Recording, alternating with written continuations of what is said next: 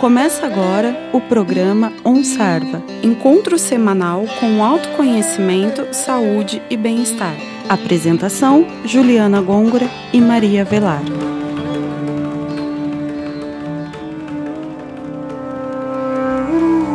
Olá, ouvintes do OnSarva. Iniciamos mais um programa aqui na Rádio Fiscar 95,3 FM. No programa de hoje abordaremos o tema Reiki.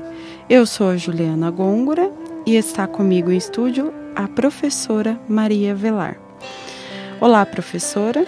Considerando que Reiki é uma técnica usada para a cura natural, nos fale um pouco sobre essa técnica e como podemos nos beneficiar. Olá, Juliana. Olá, ouvintes. O reiki é realmente uma técnica de autocura e também uma técnica de cura natural.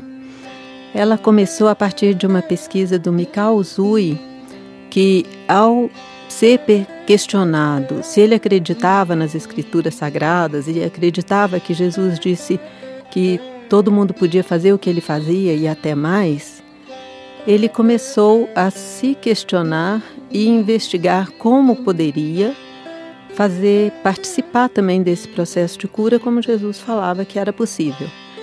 E estudou bastante, viajou muito em busca de alguma resposta.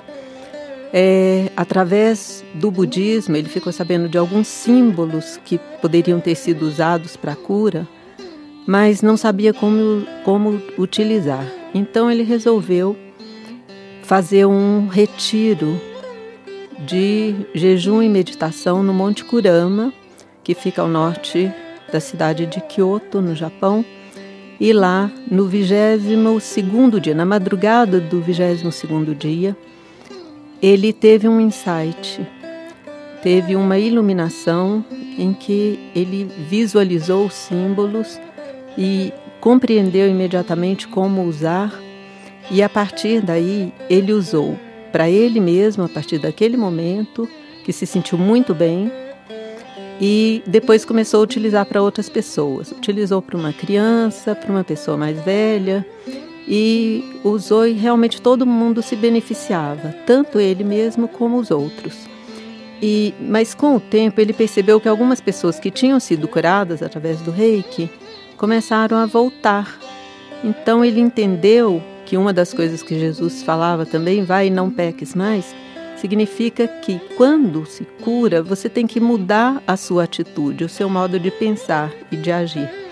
Então ele começou a usar os cinco princípios, que são considerados cinco princípios do reiki, que eram coisas que o, o imperador Meiji, que era o imperador da época e muito querido pelo povo, tinha usado e sugerido ao povo que usasse também, que é a questão do só por hoje, vivo atitude de gratidão. Só por hoje abandono as minhas preocupações. Só por hoje abandono a raiva. Só por hoje faço meu trabalho honestamente, sem segundas intenções. Só por hoje amo e respeito todas as criaturas.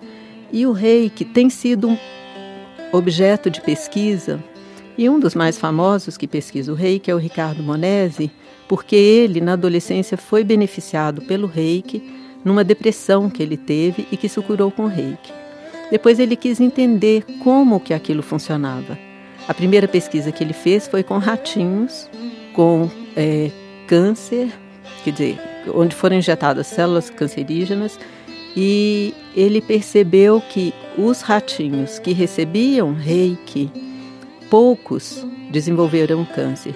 Os que não receberam reiki, que receberam um, uma outra coisa, uma mão aquecida, quer dizer, uma mão não, as luvas aquecidas, é, mais da metade desenvolveu câncer. Então se viu que funciona para o sistema imunológico. Depois ele fez também com pessoas no doutorado dele, na Unifesp, onde viu que pessoas todas as pessoas estavam recebendo imposição de mãos, mas quem estava passando essa imposição de mãos, a metade era reikiana, a outra metade não era. Então quem estava recebendo achava que estava recebendo reiki. Mesmo assim, quem recebeu de reikianos que tinham sido iniciados e usavam os símbolos tiveram uma cura muito maior do que as outras pessoas que só tiveram um, um processo de relaxamento mesmo. Então, o reiki é para você mesmo, mas também é, você pode usar para outras pessoas e não ficar sempre com aquela sensação de impotência, não posso fazer nada. Eu acho que deveria experimentar tanto receber como ser iniciado e começar a prática, que vale muito a pena. Gratidão, Maria Velar, por, por compartilhar conosco uh, estas informações. É, curtam nossa página no Facebook, lá vocês vão encontrar mais dicas, mais informações sobre os temas abordados aqui no Onsarva. E encerramos o nosso programa de hoje. Fiquem com o nosso mantra de encerramento. Até o próximo programa. Namastê.